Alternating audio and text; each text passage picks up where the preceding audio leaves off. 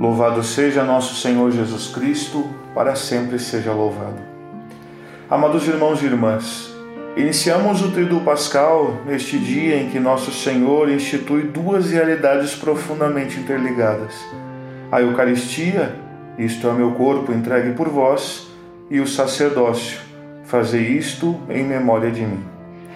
Portanto, esta noite é uma noite especial onde todos nós damos graças a Deus pelos dons inestimáveis do seu corpo e do seu sangue, e do mesmo modo pela existência dos padres, por cujas mãos Cristo se faz presente e se dá a nós a cada Santa Missa.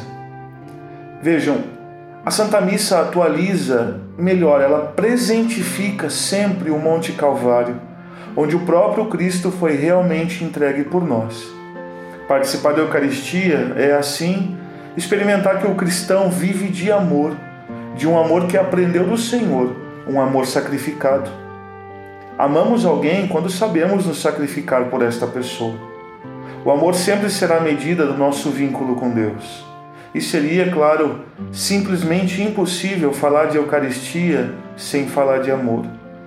Amados, quando falamos de Deus, o amor é sempre a resposta para todas as perguntas. Se a Eucaristia é uma perfeita obra de amor, poderíamos nos perguntar neste dia santo como anda a minha devoção eucarística.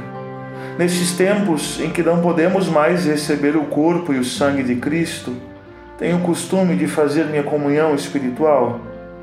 Sempre cuido e cuidarei da limpeza da minha alma para receber o Senhor um pouco mais dignamente? Não? Então ainda não entendi que a Eucaristia é o próprio Jesus Cristo, sob a aparência de pão e vinho, é verdade, mas verdadeiro Cristo.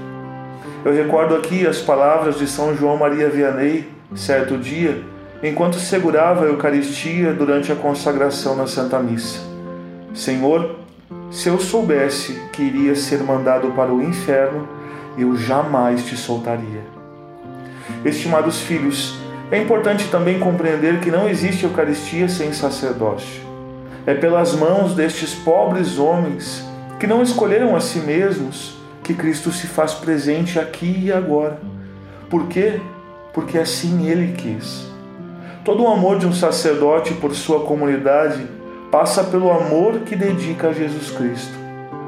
Mais do que isto, o estilo de vida dos sacerdotes é o mesmo estilo de vida de Cristo, celibatário, absorvido por sua missão. Mais ainda, quando os sacerdotes ministram os sacramentos, é o próprio Cristo quem os realiza.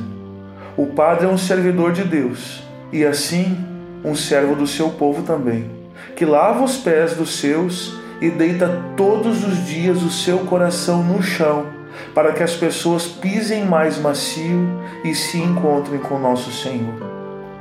Amemos a Eucaristia, amemos o sacerdócio. Peçamos ao Senhor que continue chamando mais e mais jovens ao ministério ordenado. Que, como Cristo, os sacerdotes, sem ouro nem prata, cansados do trabalho, descansem seus filhos e hoje possam renovar suas promessas de amar a Cristo e a sua igreja, que somos nós na alegria e na tristeza, na saúde e na doença, todos os dias das suas vidas. Deus abençoe.